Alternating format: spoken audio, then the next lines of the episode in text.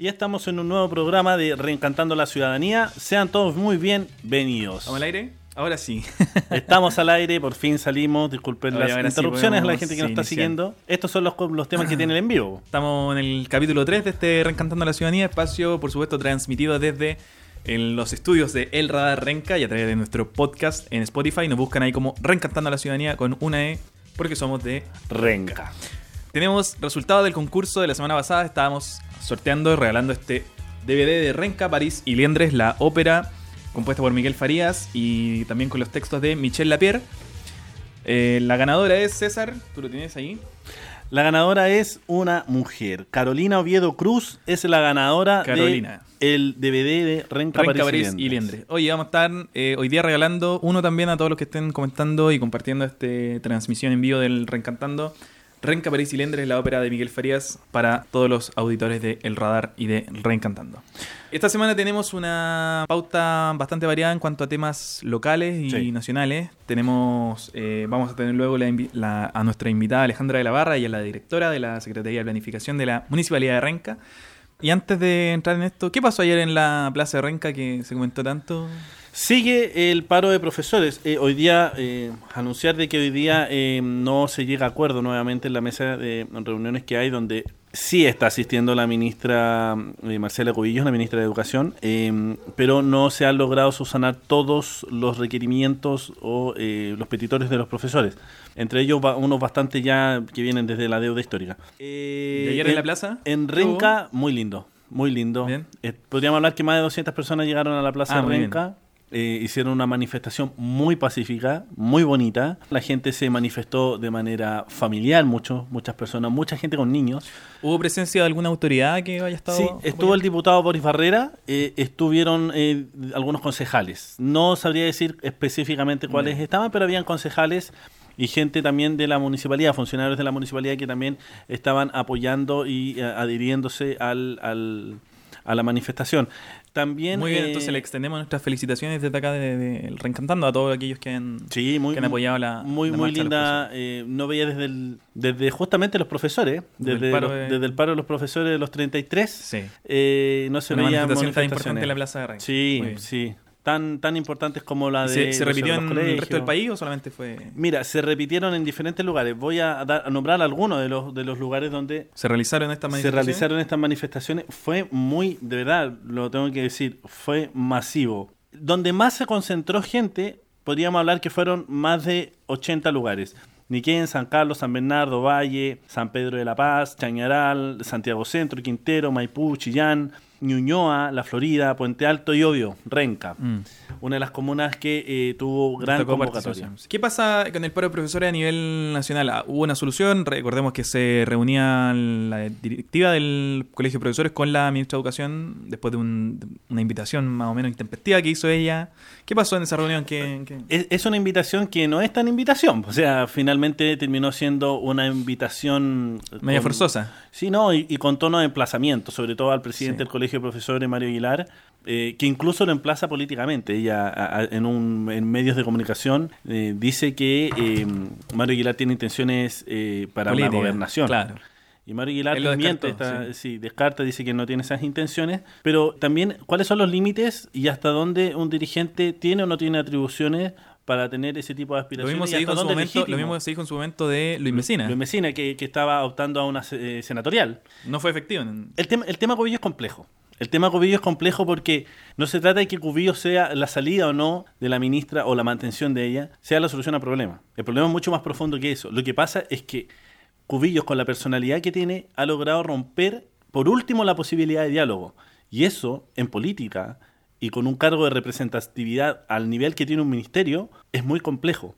Por ende, las voces de salida para su gestión tienen que ver con la capacidad, ah, yo creo que no tiene que ver con la capacidad de gestión, tiene que ver con la capacidad, que también es parte de, de la gestión, pero con la capacidad de liderazgo que pueda tener para poder hacer sentido en su gestión misma. Pasa a ser de las cinco ministras mejor evaluadas, a las cinco peores evaluadas por la ciudadanía. Y en ese sentido, la, la, protesta que se, o la, manifestación a la que fue sujeto en el, cementerio general, ¿le ayuda a favorecer ese liderazgo o, o merma, digamos, sus capacidades de, diálogo, de imagen pública? ¿Cómo lo, yo creo que trató, eh, eh, lo trataron de utilizar, eh, sobre todo desde las voces del gobierno, como para tratar de limpiar y mejorar su imagen. Duró poco, duró poco, mm. para lo que, porque en realidad hizo bastante sentido que el mismo alcalde de Recoleta, el mismo colegio de profesores, rechaza lo que hace esta docente eh, en increparla, en que ni siquiera le emplaza directamente. Yo creo que ni siquiera le increpa, la emplaza en el cementerio. Pero entendamos también que hay un rol de los, de los ministros que, que tiene que no, no es un trabajo asalariado en una empresa y la gente tiene o, tiende a haber mucha confusión sobre ese tema, que no hay, no hay un trabajo, más que nada se cumple un rol. Por ende, eh, cuando tú te niegas no generas esta especie de acuerdos, ni de conversaciones, ni por último de emplazamientos públicos, de que des la posibilidad a algo y no estás en la discusión, y cuando tú hablas, hablas solamente desde tu posición, que incluso muchas veces ni siquiera eran, tanto eco del gobierno en sí mismo, sino que desde una posición personal de ella, eh, te puedes encontrar con estos problemas, que finalmente los que no están siendo escuchados, los que se están movilizando, los que están llamando a cientos y miles de personas en las calles, terminan emplazándote donde te van a ver. Y eso yo creo que es un problema y que haya tenido falta de conducción. En el corto plazo, ¿se ve alguna salida del conflicto en las escuelas de Ranca o en la escuela del país? Hasta el momento no hay, eh, no se destraba este conflicto. Hoy eh, tuvieron una reunión ¿Qué faltaría, ¿qué, faltaría para, llegar a eso? De, la ministra fue antes de ayer y eh, hoy día, antes de ayer y hoy día hay una nueva reunión donde nuevamente no llegan acuerdos. La, la información oficial hasta hace un par de horas era que no había acuerdo. Eh, lo que dice el colegio de profesores es que es muy escueta las soluciones y que prácticamente tienden a ser las mismas soluciones que siempre han, entregado. Es prácticamente la misma hoja de ruta. Lo que aboga el colegio de profesores es que esto tiene que tener un cambio, eh, donde gran parte de eh, las soluciones que ellos están mm, exigiendo sean escuchadas y que por último tengan una hoja de ruta de una solución a largo plazo, tampoco lo están pidiendo de inmediato. Entonces, esto eh, se complejiza, vamos para la quinta semana. Complejo, complejo panorama para la ministra, sobre todo cuando, por ejemplo, ella declaraba en, distintos medios de comunicación que no va a transar en la parte de deuda histórica, por ejemplo. Probablemente uno de los ejes principales de las demandas de los profesores. Oye, ¿qué pasó con la encuesta de Piñera?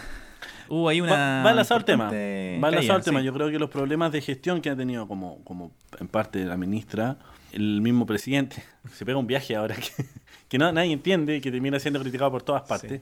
¿No llevó eh, algún hijo por ahí? Lo más raro es que, bueno, pero puede ir el nombre de, pues, ¿sí? eso tampoco le, quita la opción. Incluso eh, yo creo que hay, hay algo de mérito en el hecho de que Piñera haya hecho enojar a israelíes y palestinos por igual. no, sí, eso es, algo que no, se veía tiene, tiene, la capacidad. Sí.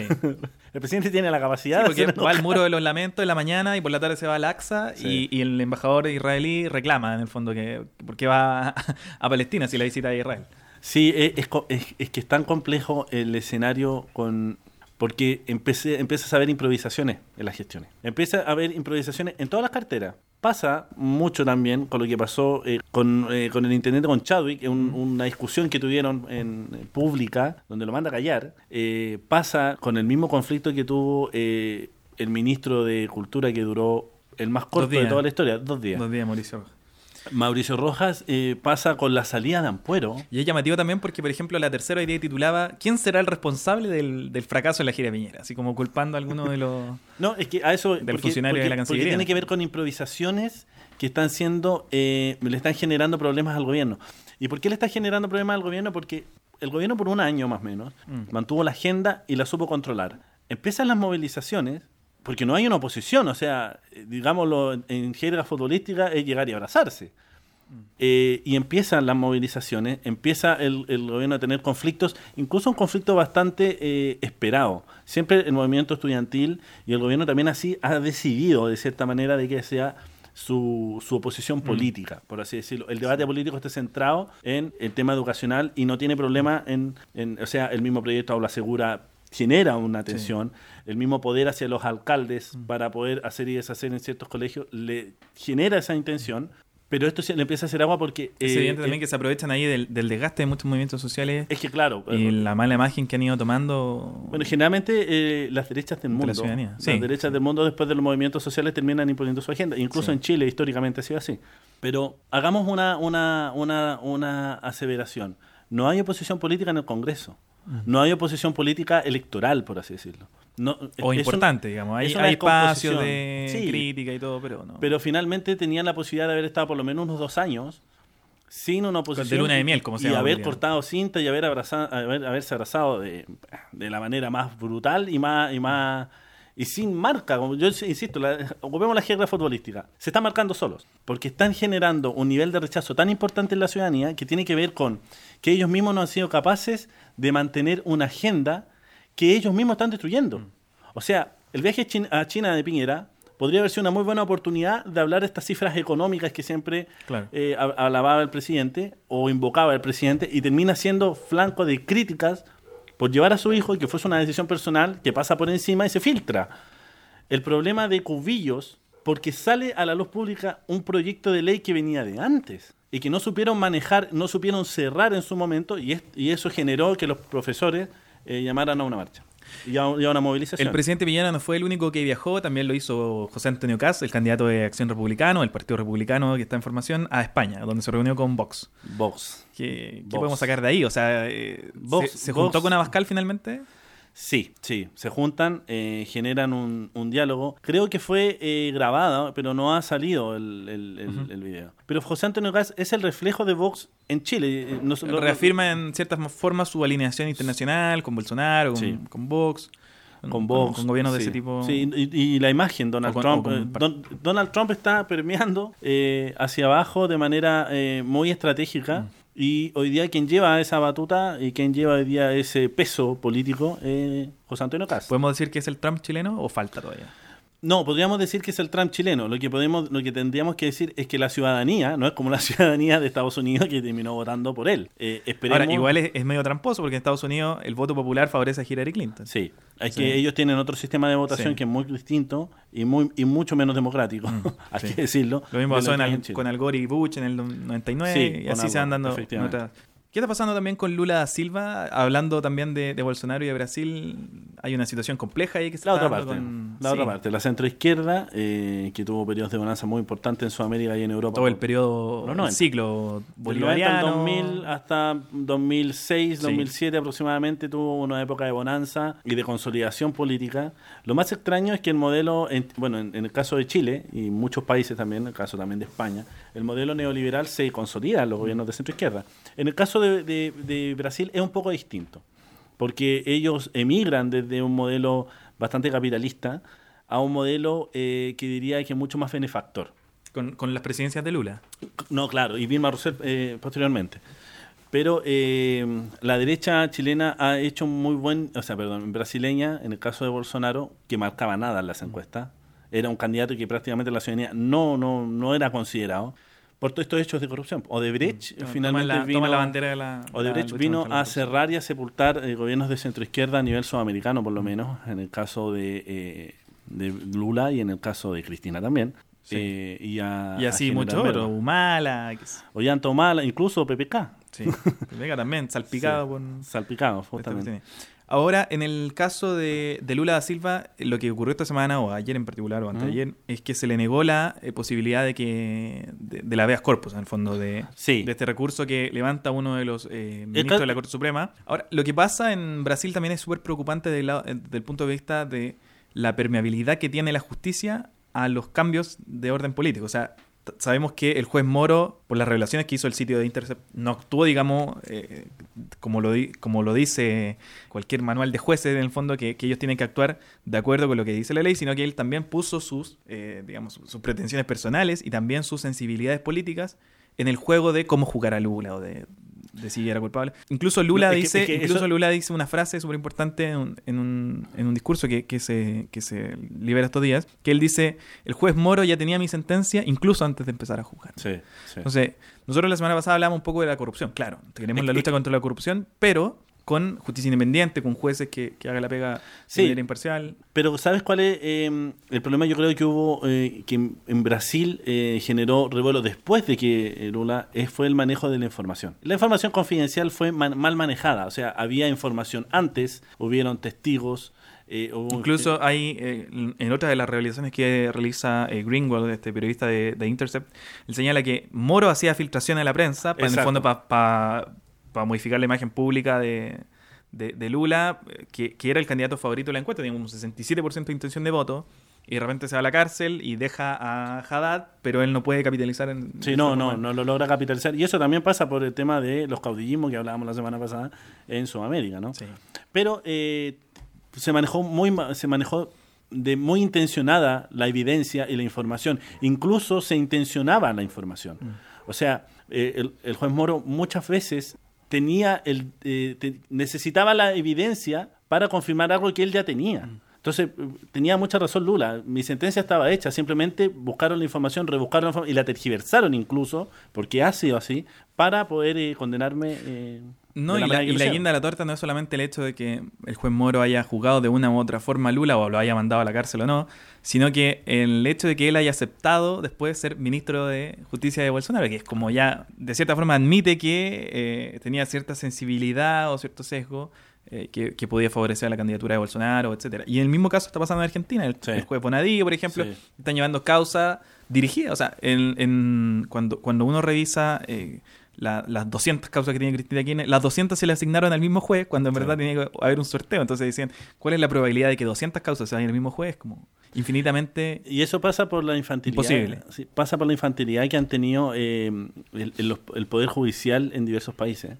O ¿Y sea, qué tal el Poder Judicial chileno? No nos olvidemos del caso, ¿Qué tan politizado será? pero no nos olvidemos de Arias y Moya. Se están dando con todo. Sí. Y políticamente. Es No se están dando con todo judicialmente, se están dando Sí. con todo políticamente. Mm. Entonces ahí hay harto que Hay harto, hay harto que picar. Sí. Bueno, ¿con qué nos vamos ahora? Nos vamos... Oye, eh, vamos a hacer una pequeña pausa comercial y ya estamos de vuelta para conversar ya con Alejandra de la Barra, nuestra invitada, que es la directora de, la Secretaría de Planificación Del de la Municipalidad de Renca. Y nos vamos con un... Nos vamos a ir con una Temazo. con un temazo, de, sí. un- de unos grandes, unos grandes que hace poquito llenaron eh, eh, la calle Gaupolicán. Panteras Negras, y esto se llama El Pita.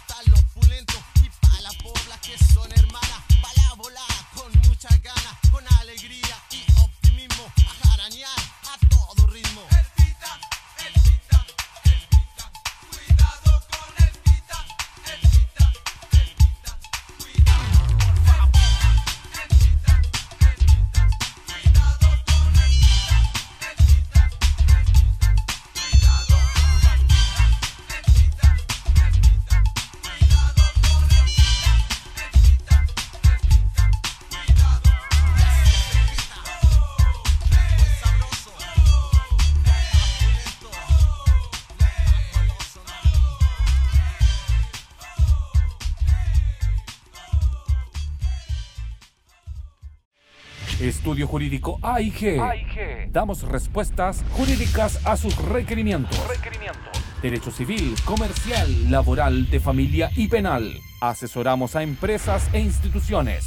Estudio Jurídico AIG. Llámanos al 224-082923 o visítanos en www.asesoríasygestion.cl. Estudio Jurídico AIG. Acercamos el derecho a la gente.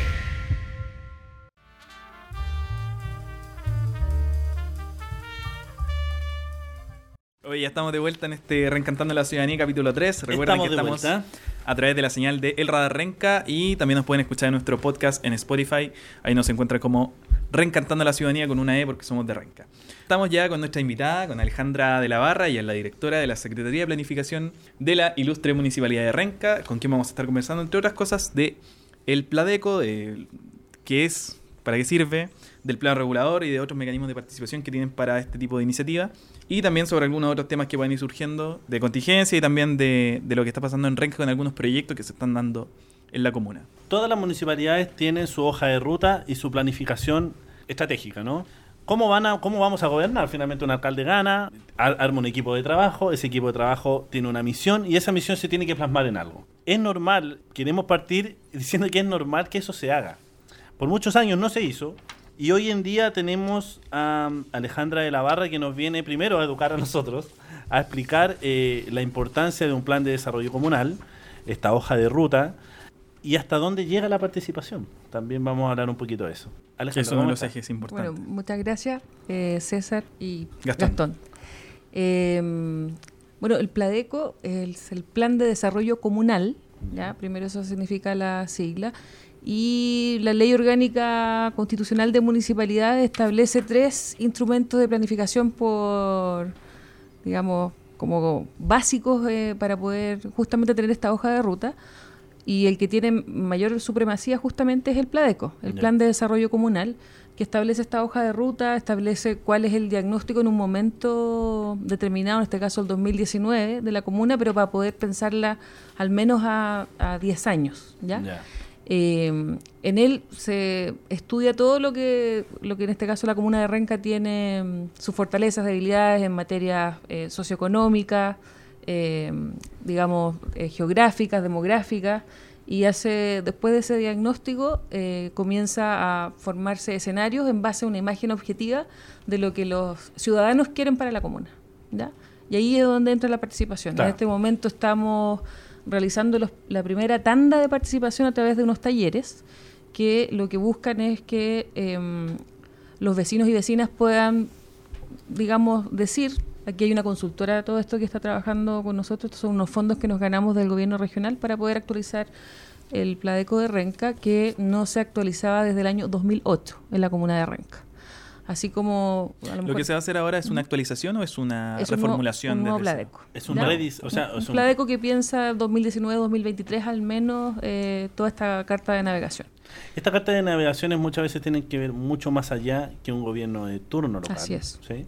Es tal así que cuando un, un plan un plan de desarrollo comunal, un PLADECO, eh, se hace con tal nivel de participación y acuciosidad en cuanto al, al diagnóstico y luego a los escenarios que podría tener esta comuna y por lo tanto se arman políticas, programas y proyectos. Esto termina en una cartera de proyectos de inversión con tiempo, con plazos.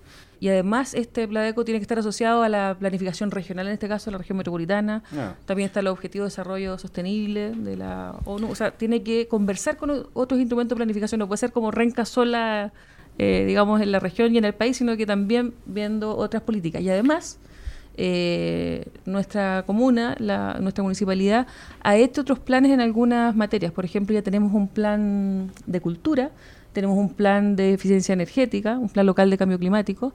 Eh, ahora estamos trabajando también en un plan comunal de, deportivo, ¿ya?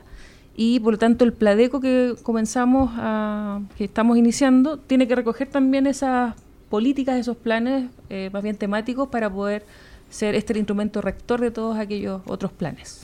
Ahora, el instrumento del 2008 que tú mencionabas, ¿qué tan aislado de la ciudad nos ponía o qué tan integrado de la ciudad nos ponía en comparación con el que ustedes quieren impulsar? Ya, muy gracias por la pregunta. Eh, hasta hace unos 10 o 12 años en, en general en el país, les podría decir, por la experiencia que, de haber trabajado en la SUBDERE, la Subsecretaría de Desarrollo Regional, los pladecos al estar en esta ley, a veces en algunas, dependiendo de la gestión, ¿no es cierto?, del impulso que le quería dar a esta carta de navegación, lo hacía por cumplir, por tener un diagnóstico y una cartera de proyectos. Mm. Eh, Muchas veces desactualizada con la información y los datos que tenía, la estadística. La esta- a sí, lado. tú a lo mejor has, has ojeado algunos. Y además se hacía por cumplir porque eh, no, no contar con este instrumento de planificación según lo que establece la ley de municipalidades podría ah, generar un notable abandono de deberes, de no, tenerlo actualizado No es menor. no es menor. ¿ya? Lo mismo, eh, y nosotros estamos en un momento histórico en la comuna, creo yo, en lo que es planificación, porque están tan desactualizados este como el plan regulador, que no sé si lo han visto en otra oportunidad acá. Que o data han como del año 85. del- exactamente, O sea, el 34, pro- 85. No, y da- que- no, no existe de Conde la Sella. prácticamente. claro, No lo regula el plan Era- metropolitano sí, de el plan Santiago. metropolitano, Pero en Renca no, zona por urbanizar.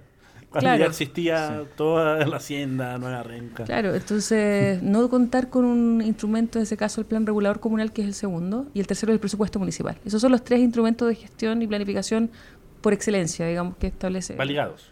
sí, que establece la ley orgánica de municipalidades. Ahora, para todos aquellos que no conocen muy bien cómo funciona el sistema, ¿el PLADECO se hace de manera previa al plano regulador o a, la- a las modificaciones que se elaboran en el plano regulador o van de la mano? ¿Cómo conversan? Eh, no, no hay como una receta con, de ello. Lo que sí es importante es tenerlo actualizado, ambos instrumentos, eh, por todo lo que va ocurriendo en el desarrollo, en el crecimiento de las ciudades. ¿ya? Eh, cuando un instrumento, que era la pregunta que decía César, eh, un Pladeco eh, se utiliza como carta de navegación de verdad y está bien construido y de manera participativa, puede traspasar otra gestión incluso. Cuando está bien establecidos aquellas políticas, porque son a 10 años, hay algunos temas que, que puede una siguiente gestión tomarlos y no cambiarlos.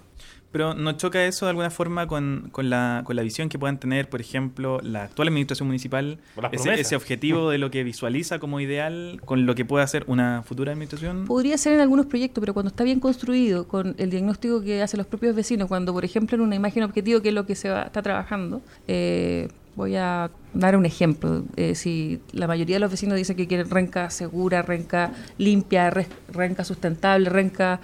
Ayer había un, un joven participando en un taller que decía renca confiable. eh, y son imágenes que, una imagen objetivo que además, después, como te digo, lleva políticas y proyectos asociados es como el sentido que quiere toda una comunidad. Entonces, también, eh, digamos que la autoridad puede evaluar hacer otro Pladeco, una autoridad nueva, pero cuando está bien construido y es una carta de navegación bien hecha y que recoge lo que los vecinos quieren, debiese, eh, digamos, tomar por lo menos gran parte de aquello, a no ser que quiera hacer algo distinto, completamente distinto a esa visión para imponer por ejemplo, una política distinta en algunos de los temas. Pero cuando está bien hecho esto, Y es por eso también que lo realiza Lo- en lo este caso una, una lo realiza una consultora independiente. en el fondo. Sí, en este Wow. caso estamos trabajando eh, con eh, la Universidad Católica, con el, eh, la Dirección de Estudios de Asuntos Externos de la Facultad de Arquitectura, que ganó la licitación que hicimos para hacer este trabajo. Comenzamos primero con un ajuste metodológico, ahora estamos en la primera etapa de las participaciones. De esto tenemos un sitio web que yo quisiera decir aquí, Sí. eh, que se llama www.pladecorrenca.cl. Ahí también está explicado qué es este instrumento, cómo se puede participar, las fechas de estos primeros talleres que estamos realizando ahora ¿Estos talleres son primero día de julio. Sí, se explica qué es el instrumento por participativo. Partimos por educar. Y es muy interesante esto también, por lo menos lo que yo he percibido, los instrumentos de, planificación, Pladeco y también el plan regulador, incluso el presupuesto municipal, explicarlos porque ha- había poco conocimiento no solamente, o sea, a todo nivel, digamos, de los propios funcionarios municipales, eh, de los vecinos en general. eh, así que ha sido bueno esto de ir eh, eh, instruyendo o poder explicar la importancia que tienen, ¿ya? Y también el, el mismo Consejo Municipal, no están tan interiorizados estos instrumentos, entonces ha ¿Y sido ¿Eso, muy eso tú bueno. crees que se da en- al nivel de muchas municipalidades, a nivel nacional, o crees que hay de alguna forma una particularidad de Renca? Yo, no, ¿Cómo no? Sí, hay, de, hay, hay 345 municipalidades, son 345 realidades eh, distintas. La región metropolitana, yo creo que Renca está un poco más atrás en, en el conocimiento de estos instrumentos, eh, a mi juicio. Pero creo que estamos haciendo un trabajo importante y por eso también agradezco la invitación para poder eh, educar en esto y, que se tome estos instrumentos como tiene que ser. Son La municipalidad está al servicio de, los ciudadanos y tiene que los ciudadanos estar atentos. Entonces, en este sitio web que les mencioné, si no pudiesen asistir a alguno de estos primeros talleres, porque no son los únicos, en esto se recogen cuáles son las principales problemáticas que mm. ven los vecinos en la comuna y... Eh, y se empieza a armar esta imagen objetivo de la renca que sueña, la renca que quieren para los próximos años. Y luego em, hay otros talleres que vienen y que están aquí en el, en el folleto, en el flyer, eh, que vienen en agosto, noviembre y diciembre, porque se va construyendo y se va validando esta imagen y, y este instrumento, al igual que el presupuesto... Y toma las siete macrozonas. Sí, y al igual que el plan regulador, además debe ser aprobado por el Consejo Municipal al final, en la última etapa. Esperamos que en diciembre podamos terminar este proceso de Pladeco. Plan regulador continúa hasta el próximo año, hasta los primeros meses del próximo año, porque ahí es, un poco más extenso todo lo que se tiene que ver sobre densidades, alturas y, la, el anteproyecto, digamos, de, de plan regulador para que también sea conocido en audiencias públicas y también sea con bastante participación. ¿La municipalidad ya tiene algunos ejes o algunos índices, algunos puntos que haya identificado en este plan regulador como necesidades prioritarias o netamente todo va a ser de acuerdo al diálogo con la, con la ciudadanía? Bueno, tú, tú mencionaste uno, o sea, el plan regulador actual desde Condel al Oriente. Eh, se tiene que levantar todo lo que, bueno, ya está en el diagnóstico parte que hace la consultora y que hace a través de información secundaria y también de los talleres con la comunidad que hubo el, entre el año pasado, sí, el año pasado, y en noviembre uno comunal que hubo eh, a nivel de, de, todos los actores, em, la vialidad, las vías estructurantes de la comuna. esta comuna eh, muchas veces eh, dice, oye, es fácil, está súper integrada por la autopista, pero eso es una mirada. Eh, los estudios que tenemos de la encuesta Origen-Destino, que no se ha actualizado a nivel nacional, pero que data del 2012, se miran las formas en que los renquinos se mueven por estudio o por trabajo. Hay mucha caminata dentro de la comuna, los, la mayoría de los viajes son dentro de la comuna. Y cuando tú miras Renca cómo está conectada hacia las otras comunas, comunas contiguas, hay pocas eh, uniones para quienes caminan. ¿ya? Renca en ese sentido está rodeado, aislado de autopistas y de hecho hay poco para, para la bicicleta también, que es otro, otra forma u otro modo de transporte que tienen eh, los vecinos acá en la comuna y que piden más ciclovía y de hecho estamos trabajando en ello. ¿Siguen trabajando con la mesa de movilidad? Eh, sí, una vez al mes nos juntamos eh, la mesa de movilidad de la comuna, en que ahora se ha ampliado, hay más universidades también participando. De esto es una vecina, una renquina de la Universidad de Santiago que está también ahí participando, otras organizaciones ciclistas y em, estamos afinando lo que es un plan de movilidad y algunas ciclovías que ya estaban trazadas por la SECTRA, la Secretaría de Transporte, que hizo un plan para la región metropolitana.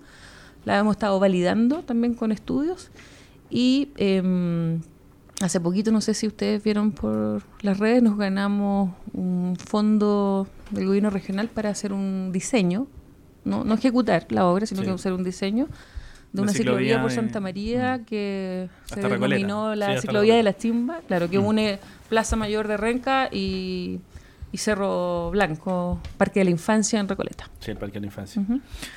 Recién mencionabas que eh, en esta primera etapa, ¿cierto? Se iba a hacer una, un ápice en la, información, en, el fondo, en educar a, las personas, a los renquinos sobre las implicancias que tiene este, este plan de desarrollo comunal. ¿Cuándo partiría la, etapa ya más de consulta? ¿Y cuáles son los mecanismos que tienen para, para en el fondo, recabar la información? O, y es que ya partió. En estos primeros talleres... Eh, luego en, los talleres estaría, en el fondo eh, llevando a la ciudadanía el, contenido de qué es y a la vez hacer un, pequeño de... Sí, porque en los diagnósticos hay fuentes secundarias que y de hecho se revisa el Pladeco este del 2008. ¿ya? Se hizo un Pladeco el 2008 y luego se debe ir actualizando esta, sobre todo el diagnóstico y la cartera. Eh, y lo que se hace en la primera digamos, los primeros talleres que estamos realizando es preguntándole a los vecinos sobre los principales problemas que ven en la comuna y priorizando aquellos que se dicen revertir para poder trabajar en la imagen objetivo. Entonces ya en esta primera serie de talleres que estamos realizando, ya se empieza de una u otra forma con la consulta. Y además en la página, en la página pladecorrenca.cl, quienes no pudiesen participar también pueden dejar ahí eh, cuál es la imagen que tienen de la comuna o dice hace una invitación hace una invitación como el sueño que tiene eh, para Renca para que puedan también ahí escribirlo y tomarlo en esta primera etapa que se está construyendo la imagen Eh, Yo tengo una pregunta. sí Si bien eh, la, la, la participación es bastante consultiva en este, en este aspecto, en esta Ujú. pasada, eh, se va a rebacar y se va a recabar, perdón, se va a hacer un diagnóstico de acuerdo a la opinión de los diferentes actores, los diferentes vecinos, organizaciones sociales, de acuerdo, bueno, el mecanismo que se utilice. En el diseño eh, posterior al diagnóstico, ¿también la ciudadanía influye? Sí, claro. Todo lo que represente la imagen objetivo que se construya Ya. de manera participativa va a dar pie para aquellos énfasis de políticas y proyectos. Esto termina, como te decía, en una cartera de proyectos que conversa con eso que quiere la ciudadanía, en este caso los ranquinos y ranquinas para la comuna a 10 años. Entonces está, está todo hilado. No, no debiese, voy a dar otro ejemplo, si la imagen objetivo y lo más importante es verde y segura, la mayoría de los proyectos o, o en los plazos en que debiese ejecutarse algunas políticas tienen que estar relacionados con esos temas, Ya, que es lo que más, que es lo que más pide eh, la ciudadanía en este caso. Es vinculante. En en ese sentido, sí. Ahora, conversando un poco Ya. sobre el, el plano regulador, ¿cuáles podrían ser las principales modificaciones, si, si lo viéramos de manera macro, digamos, en la comuna, que, o las principales falencias de estas actualizaciones que han habido y, y qué es lo que podríamos esperar a lo mejor de, de la, de lo que viene para el Renca del futuro, en el fondo? Claro. Una Vamos, vamos a tener una comuna de altura, una comuna de, de suburbio, ¿cómo, cómo? La densidad, ¿cómo se va a trabajar? Bueno, Renca es una comuna urbana, ya es una comuna pericentral, ¿cómo se llama? Estamos dentro del anillo de Vespucio. Pericentral. Sí, porque Hoy día aprendimos algo nuevo. no sí, porque está dentro del anillo de Vespucio que es como eh, El límite de la ciudad, digamos. Claro, O de la, ciudad provincia, interior. Claro, de la ciudad interior. Son los límites. Y porque alguien podría pensar, no, Renca está lejos, está, no, es un- una comuna periférica, no, somos En la, en, la, en la pericentrales. General Paz de Santiago. O sea, No, sí, en realidad tiene, tiene una concepción de como un dormitorio, Mm. Pero está dentro. Está dentro. de- Es que de- es súper Sí. es súper curioso porque de hecho hay una puntita de renca que toca con la comuna de Santiago. En el fondo. Está- Exactamente. estamos a, a un par de kilómetros de la plaza mayor de, de la ciudad eh, y en el fondo hay partes de renca que se sienten súper excluidas de, de- esto, uno de nuestros límites comunales es eh, cuando pasa el puente Bulnes, eh, es Santiago, efectivamente. Así que somos una comuna pericentral. Si lo que sucede con nuestra comuna, al hablar ahora del plan regulador y cuando vemos el diagnóstico de, de nuestra comuna en lo físico, digamos, y cómo está integrada o separada de esta ciudad de Santiago, es que está fraccionada por varias, eh, no solamente tres autopistas, sino que también está la línea del tren y está el brazo de General Velázquez. Entonces eso hace que mm, tenga como varias partes, nuestra comuna no sea un continuo Claro. eh, urbano estos 24 kilómetros cuadrados y además Es eh, eh, el los cerro y de alguna forma de delimita toda la... No, y lo más Claro. extraño es que tenéis dos juegos machucos que no se conectan. sí. Eso también eh, es eh, eso también se denota fuerte en el en el diagnóstico y por lo tanto el tema conectividad es importante que quede bien digamos reflejado en las propuestas que también nos va haciendo la consultora en esto. Y ahora eso en, en términos de proyectos, ¿cómo, cómo, se, cómo se pasa digamos, a proyectos? ¿Qué, qué, qué tienen considerado realizar en ese...? Es importante Ese decir que el plan regulador lo que ¿Obras de hace es reservar, eh, reservar eh, usos de suelo para identifica. ciertos temas. ¿ya? No, no es que el plan regulador tiene recursos para, por ejemplo, hacer un ensanche de una vía, sino que eh, sugiere las vías estructurantes, eh, dónde deben estar los equipamientos, áreas verdes, hace como reservas de suelo. Eso es lo que hace el plan regulador. ¿Tiene No es que ejecute un, un plan de áreas verdes, por ejemplo. sí. ¿ya? Eh, O Eso sea, es lo no que va a rediseñar eh, completamente. sino que eh, regula eh, el terreno, digamos, en la comuna, sobre sus usos. Tiene. Y las alturas y densidades. Sí, sí, eso es muy importante. Renca, eh, dentro de muchas poblaciones hay industrias y fábricas. Eso ha sido un tema sensible porque eh, pasa en el caso del acero colorado. Tenemos una industria que funciona incluso en las noches. Eh, ha sido un tema sensible, la gente que ha manifestado sobre esto y, y cuáles son los alcances que pueda tener un plan regulador sobre este tema o, o temas como este. Sí, Lo que mm, ha sido más fu- fuertemente, o lo que más ha salido en los talleres y también en el comunal, eh, son hacia la, la zona oriente industrial, la, ma- la clásica zona, eh, Los Ruiz. digamos, claro, hacia la panamericana. Los Ruiz Panamericana, claro. El, el hecho de que decía al principio de que eh, Renca tiene igual una historia Ah, no, era en otra reunión, perdonen. Eh, estaba antes. Eh, su historia industrial de barrios que, eh, Claro, que también se construyen por ejemplo, en alrededor. Jorge Irma hay una... CCU, Jorge Irma, ¿no es cierto? Que son barrios Sí. y ¿Cuántas reuniones al día tiene? varias, disculpen.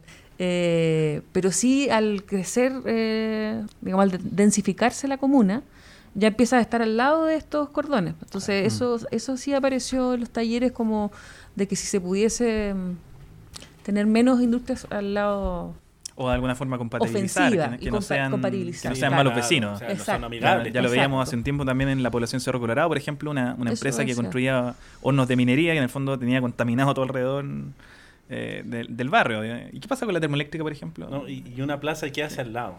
¿Qué, qué- qué ayuda? Siempre, Claro. siempre un tema súper importante para la gente que vive cerca. eh, ¿Qué pasa con la termoeléctrica en el fondo? Mira, Eh, es. eh, yo les hablo de lo, de lo Porque que es una excepción dentro de. Santiago. Sí, está ahí al límite, ¿no es cierto? Pero de ciclo combinado.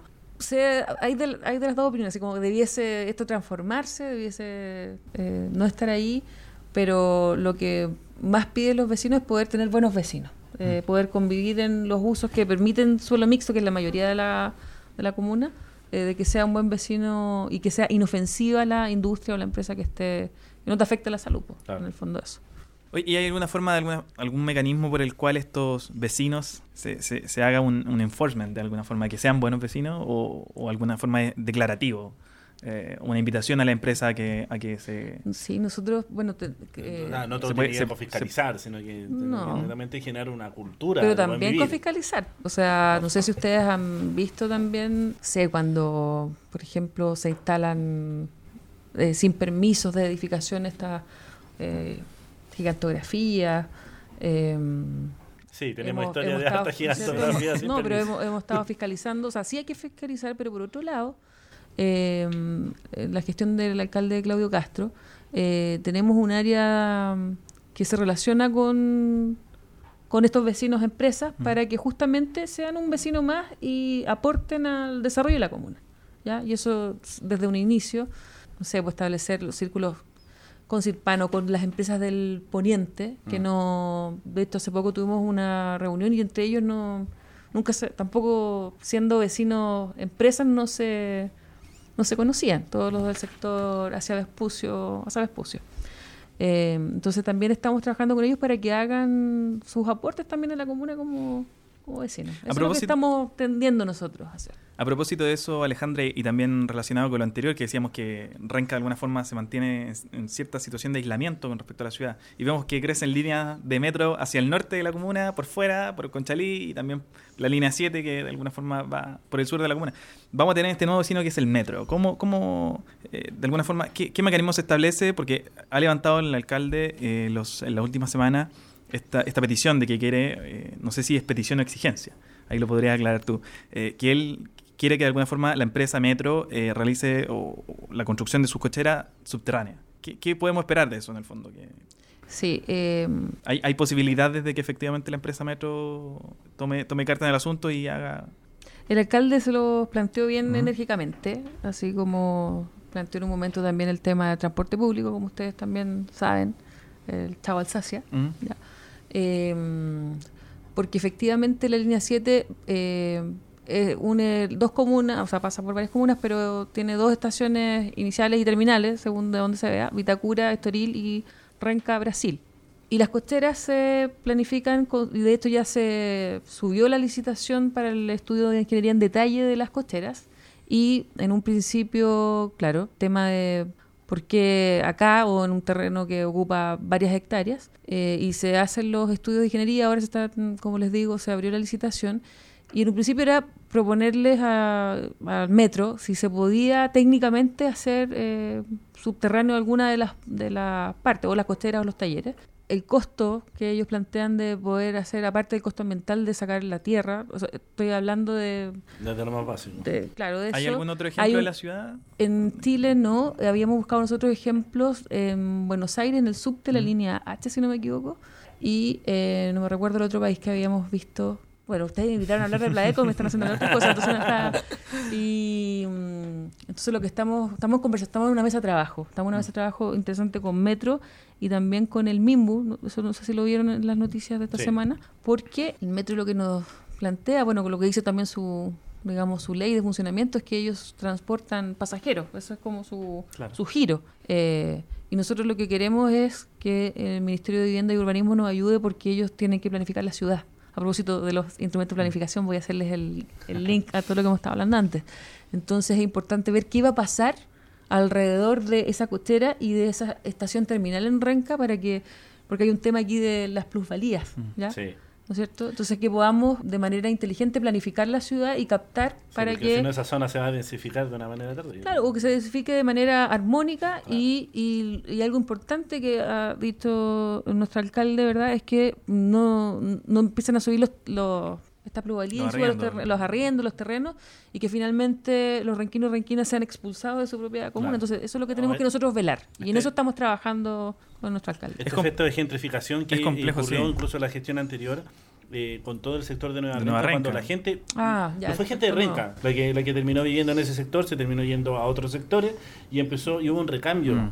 que finalmente terminó explotando en algún momento entonces la idea con esto es que finalmente no terminó no terminó ocurriendo eh, eh, sinónimos con eso que ocurrió hace unos años atrás que fue bastante criticado claro bajaron la pobreza hay, hay formas y formas de poder hacerlo, bajaron la pobreza. Eh, sin requinos, pero bajaron la pobreza.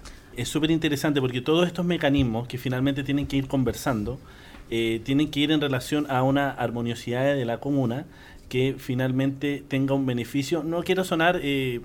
eh, pero, pero, sino, pero sino que también esto tenga un beneficio directo hacia la- las personas que viven en ese sector eh, y que no finalmente tenga eh, termine ocurriendo y la gente se termina yendo de ese sector porque se vuelve muy caro, sin- eh, Mm. porque además empieza a llegar a un nivel de comercio que no- Distinto. que- distinto y apunta hacia otro lado, Mm. los colegios y empiezan a vender con el hecho de que se vuelve caro, se vuelve atractivo vender. Empieza, empezamos a tener un recambio y una gentrificación que no estaría más o menos eh, en las condiciones de lo que se diseña. Entonces finalmente te termina cambiando la comuna. Ante eso, estos mecanismos que participan, en el caso del Pladeco, Ya. volvamos al Pladeco, Eso, quería, quería dar la vuelta. Pero, eh, antes de que volvamos a Pladeco, oye, tenemos un comentario que dice, ¿por qué en el barrio alto las líneas son todas subterráneas y en la periferia no? Un poco relacionado con lo que con lo que decíamos de, de la exigencia que se le están haciendo a Metro. Y ya volviendo para... Perdón que te quite, César, No, no, el- No, pues está bien, sí, hay preguntas sí, en vivo. Para volver, tenemos preguntas en vivo. Eh, dice, Amador dice, falta empujar un poco más la participación ciudadana en el plan regulador. Hay poca difusión y mucha ignorancia en la población de la importancia que tiene el plan regulador comunal. Y Francisco Ferillas dice, en un tono ya más eh, crítico, dice, pero que no sea como las consultas ciudadanas realizadas para hacernos creer que participamos. Y ahora sí te, te cedo, César, de vuelta. no, no, es que eh, la municipalidad... Eh, sí, en la medida que vamos dialogando vamos respondiendo esas, o va respondiendo esas consultas. Sí, el- de hecho lo- las tierras de, de nuestra comuna, eh, Renca y parte de Cerro Navia, eh, tienen un, no soy experta ni, ge- ni geóloga, digamos, pero permite que es la línea 7 se construya con una especie de robot que va a ser parte de los primeros... Mm, la, tune- la tuneladora. Una tuneladora. eh, va a poder... eh, Sonó raro eso. pero podemos inventar palabras, ¿no? Eh, porque las otras líneas, como hay tanto cemento, por así decirlo, Mm. en el subsuelo, tienen que tener otras técnicas más Mm. de construir tramos y, y la línea es, es subterránea. Eso por un lado. Respecto a la otra pregunta, no me acuerdo de memoria, pero esa era Es, la- El tema plan eh, regulador, la participación. Sí, la participación. Que Sí. hay, hay, mu- hay La- muy la- poca difusión y mucha ignorancia en la población respecto al plan. Bueno, regulador. nosotros eh, tenemos un, Somos- un eh, sitio. Somos primerizos. Sí, Sí, pero de hecho. y nosotros estamos, bueno, y de hecho también agradecemos cuando ustedes Mm. hacen pedagogía también con esto porque no son temas, son medios densos de repente, o son Mm. complejos y, y- y- y llevarlos a un lenguaje más amigable, más cercano, a veces cuesta. Pero mm, en el caso del plan regular que comenzamos en mayo del año pasado, hicimos los primeros talleres, hicimos taller comunal y ahora estamos en una fase de eh, que la consultora nos está proponiendo eh, algunas propuestas que vamos a tener que llevar de nuevo a otra etapa de, de participación para también tener una imagen objetiva ahí, en el caso del plan regulador. Y em, lo que la ley eh, dice eh, sobre este instrumento de planificación que es el plan regulador comunal, está la ley general, eh, habla de ciertas etapas de audiencias públicas y que se haga sus comentarios y la municipalidad los recoge. Nosotros hemos hecho a todo taller cartas, en este caso, sí, cartas, que es lo que nos, nos, nos dice la ley, y hemos hecho talleres y vamos a seguir haciendo. O sea, esto no, no termina aquí, digamos. Vamos a seguir eh, con plan regulador, pero ahora estamos intensos en Pladeco, Mm. porque también eh, tiene menos tiempo, el, el tiempo de ejecución que es de aquí a diciembre, y queremos, estamos intensificando ahí, porque si no también de repente hay como confusión de los instrumentos, Sí, bueno, aquí hemos explicado, sí. y como estás de nuevo, así como lo mismo, no. Eh, eso.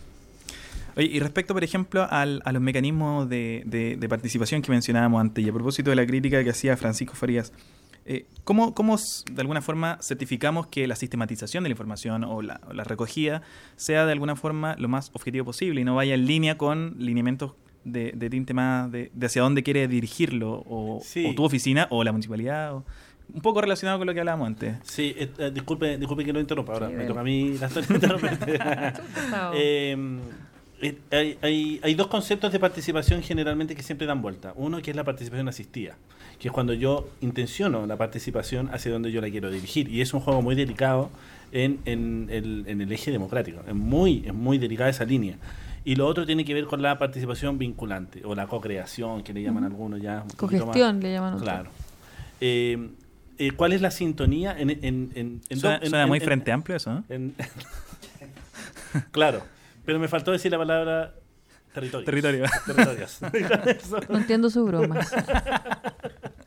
Eh, que tiene que ver eh, con la es que l- tiene que ver con estos dos conceptos eh, hasta dónde llega la participación pero en el concreto porque finalmente la gente que termina quedando con una sensación fui a una reunión fui a dos reuniones tres reuniones y después está eh, disculpen la expresión pero está el mono parado y ya se armó y yo hasta ahí llegué Yo creo que, que es válido tener como ese temor o como ese Sí, juicio. no, es que eh, ha- hablemos del tiempo Sí, digamos cuánto sí. tiempo Y también relacionado con lo que dice. César, somos primerizos, entonces Claro. para nosotros es un, un instrumento nuevo, eh, los mecanismos de participación eran realmente inexistentes o Mm. re- cerrados en un, en, en un COSOC que era...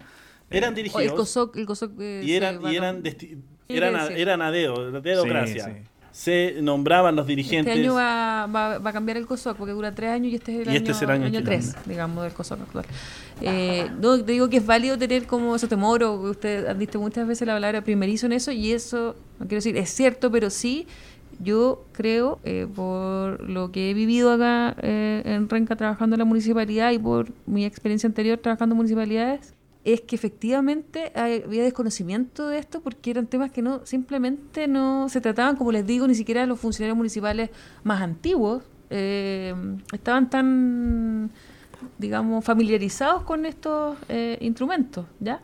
Eh, así que es válido que pueda existir ese temor como tú eh, planteas, César, pero por ejemplo, pa- para dar los contraejemplos, 2017, primer eh, año de gestión del alcalde de Castro, hicimos los cabildos justamente para poder afinar diagnósticos por macrozona de distintos eh, temas de problemáticas, ¿ya? Eh, hicimos una encuesta de servicios también y de, mm, y de cómo estaban, eh, digamos, los proyectos que más se, requerían por macrozona el año pasado. Y ahí eh, los, los vecinos votaron por proyectos. Ahí pu- dispusimos presupuesto, cosa que no hace cualquier municipalidad, para que se hicieran, en, este, en ese momento eran seis macrozonas, y se hicieron seis proyectos que los vecinos votaron en las urnas y se ejecutaron. Estoy hablando que la macrozona 1 hicimos la Plaza de la Salud en Huamachuco, creo que tú estabas, Al lado del consultorio, estabas sí. ese día ahí el- cuando inauguramos. Eh, hicimos también en la macrozona 2 la iluminación con paneles solares de Santa María, ahí conocimos lo que era, la- lamentablemente ahí cuando uno hace inversión eh, con todo el cariño y después se vandaliza como a las pocas semanas, y siempre eso siempre hemos llamado cuidemos la inversión. En la macrozona iluminamos también el bandejón de infante Sí. con paneles solares, y eso, eso están, ok. En la macrozona 5, con paneles solares también iluminamos Camino Lobosa, eh, en la macrozona 4 inauguramos hace poco la Plaza de la Cultura Oscar Castro, en donde a pesar de las torres de alta tensión que hay en esa en Peyúgue, pudimos hacer casi 3.000 metros cuadrados de áreas verdes y, e iluminar. Y ese día fue una fiesta, porque además era el Día Nacional del Teatro y estuvo la radio Tanda de Sideria, la, esta actriz Jimena Rivas, y la gente disfrutando. O sea, eh, eh, ¿qué quiero decir? Y el año pasado hicimos los presupuestos participativos de manera online con con los proyectos que ganaron, 12.000 personas votaron, entonces está bien, que exista el temor es válido, pero nosotros eh, como gestión eh, genuinamente hemos hecho la participación de la forma que más pueda eh, ir vinculando la decisión sobre la inversión en este caso. Claro. Entonces yo creo que está bien tener el, el temor y todo, pero es genuino el tema de participar y de tener imágenes objetivas, en este caso de los dos instrumentos de planificación, que se condiga con lo que los vecinos quieren. O sea, no esto de ir como esta delgada línea roja o delgada, así como ya llevémoslos para allá. Eh, obviamente también tenemos una opinión, un participante más como gestión, pero nosotros estamos, vuelvo a insistir, parezco repetitiva, genuinamente haciendo la participación para que sea en pos de lo que quieren los vecinos y vecinas de esta comuna. Seguridad. Eh, dentro del plan de desarrollo comunal, la seguridad, ¿qué, alcances tiene? Porque cuando di el aviso de que iba a estar en las redes sociales, fue una pregunta bastante sentida. ¿Qué pasa con la seguridad? ¿Esto abarca la seguridad? Eh, ¿Qué mecanismos pueden existir en la seguridad? ¿Hasta dónde da? También la, la posibilidad de una municipalidad de incidir en este tema. O sea, antes de Pladeco y de talleres y que de hecho antes de, empezar esta entretenida entrevista con ustedes, eh, me estaban informando de los, los temas que salían en la Macrozona 2, que estamos ahora, estuvimos hoy día en el colegio, en la Escuela Santa María, Macrozona 2. Seguridad fue el tema que más salió por parte de los vecinos. Pero antes de Pladeco, eh, efectivamente por los cabildos 2017, por todo el trabajo que tenemos con las organizaciones comunitarias, no solamente las funcionales, o sea, no solamente las territoriales, sino que también las funcionales, seguridad es, es un temazo en, esta, en la comuna. Y por eso se crea la Dirección de Seguridad, que no existía en la estructura municipal. Está el 1453, que es un número que efectivamente está siendo muy bien evaluado por los vecinos y vecinas por la rapidez que con la que acudimos en caso de, algún problema, alguna incivilidad que estén sufriendo los vecinos y vecinas. Y tenemos eh, vehículos que están rondando y eh, asistiendo ante ese, ante ese requerimiento. Entonces, estamos respondiendo de esa forma, eh, creando también comités de seguridad. Ahí participan vecinos que no necesariamente están en las organizaciones eh, clásicas como juntas de vecinos, sino que ese es el tema que los une y se crean comités para poder también postular, han postulado fondos concursables, puesto cámaras en algunos lados, y así hemos estado respondiendo a, No van a ser parte como a. José Antonio Caz, que llama a la ciudadanía a armarse. No, no. Qué bueno. no, por favor, no, bueno. no comparemos. No. Oye, antes de cerrar... eh, Me he habla- preguntado de muchas cosas. ¿ah? No, antes de cerrar, vamos, eh, ya mencionábamos el tema de las cocheras del metro. Mm. ¿Qué otros proyectos grandes tiene eh, de parte de SECPLA o de parte de la municipalidad para los próximos años? Se hablaba por ahí del túnel de la Guamachuco, por ejemplo, de las Palmeras, por supuesto del Cerro. ¿Qué, ¿Cuáles son los proyectos de estrella que van a impulsar en la lo que queda de esta administración y lo que puede darse para la próxima? ¿Ustedes no, no tienen ninguna sospecha de cuáles son los proyectos de estrella, como le llaman los proyectos sellos? No, pero, o sea, eh, eh, ten- tenemos leves sospechas. Tenemos pero, la sospecha. Leve sospecha. Aquí tenemos la, la primicia. No, yo creo que no es primicia, yo creo que lo han escuchado, eh, a lo mejor de nuestro mismo alcalde. El parque, bueno, el 15 de diciembre del año pasado, después de un proceso de participación de más de siete meses, que tuvo un ícono, no sé si ustedes, yo creo que participaron o no, en la super reforestación del 11 de agosto. Sí.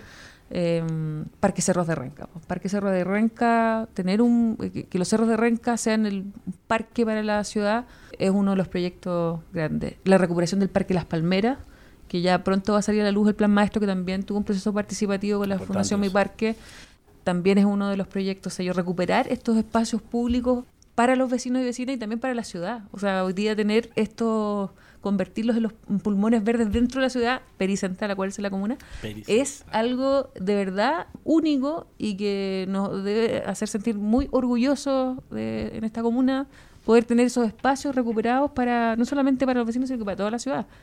Así que esos son los dos espacios y el tercero que estamos trabajando muy fuerte y que venía de la reunión que les decía es em, poder, ten- poder eh, revitalizar el centro cívico, el casco histórico de la comuna. Estamos hablando mm, no solo de la Plaza Mayor de Renca, sino que de sus límites más cercanos, revitalizar, porque eh, si no ponemos en acción un plan que levante el comercio, mejore y le dé un estándar a ese espacio público, con la llegada al metro del 2026 se va a armar sí o sí un subcentro Claro, allá. y que va a Entonces estar tenemos lejos- que, lejos de los claro, entonces tenemos que eh, tirar para arriba, digamos, el centro cívico. Oye, una última pregunta a propósito del centro cívico. ¿Hay posibilidad de que la línea 10 del metro llegue a la Plaza de Renca? ¿Cuál? ¿La línea? La línea 10, anunciada por el presidente Piñera y Anunciada solo por él. No lo sé. ¿Hay posibilidad? No, No lo, lo sabes sé. tú. Ya. No. Oye, eh, comentarles también a, a todos los que nos están viendo, ya se realizaron los, eh, las consultas de la macrozona 1 y 2 y las que quedan serían la... Ah, ya. Muchas Para que gracias pase por la el pase, información. muchas gracias. Eh, bueno, hoy día, claro, fue la macrozona 2 en la Escuela Santa María y la próxima semana, atención, macrozona 3, el lunes primero de julio a las 18.30 horas en el- la sede de la San Genaro, que queda en la calle 3, número 5137.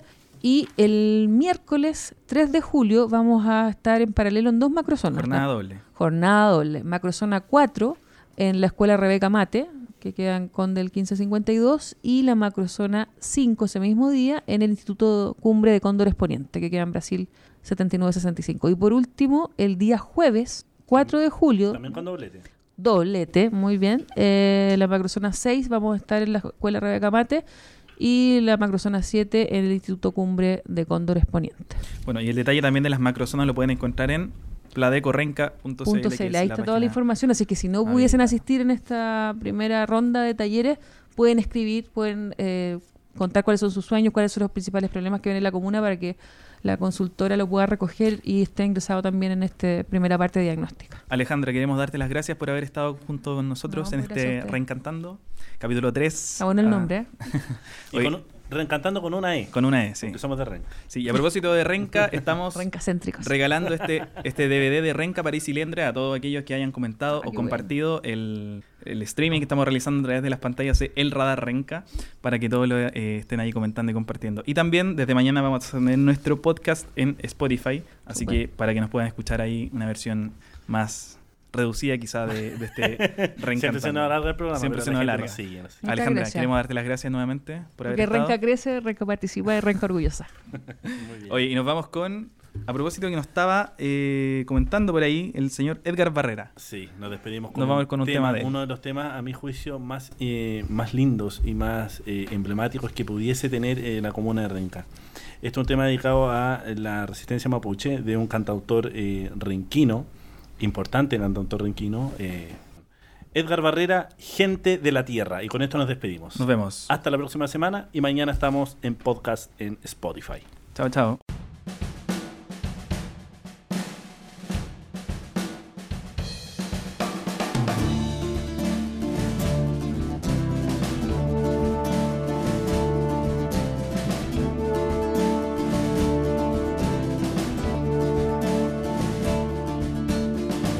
De piedra vigila en silencio. Tu voz ancestral me invita a luchar. Protege a los niños del feroz asesino. Ancianos, mujeres contra el criminal montado en su corcel, ya se escucha Matías cabalgar, galopando volverá, y en estrellas los huichafes volverán, mil veces volverán para cantar. Indómito pueblo, alma de Arauco En tu piel diluvios de sol, derramaron tu sangre por cinco siglos, resistes con valor allá en tus tierras, el grito de Lebún como el trueno en el cuero del cultur galopando y en estrellas los huichafes volverán, mil veces volverán para cantar. Lautaro va reuniendo a sus guerreros entre pinos y araucarias. Su espíritu de pie sobre esta tierra levantando barricadas.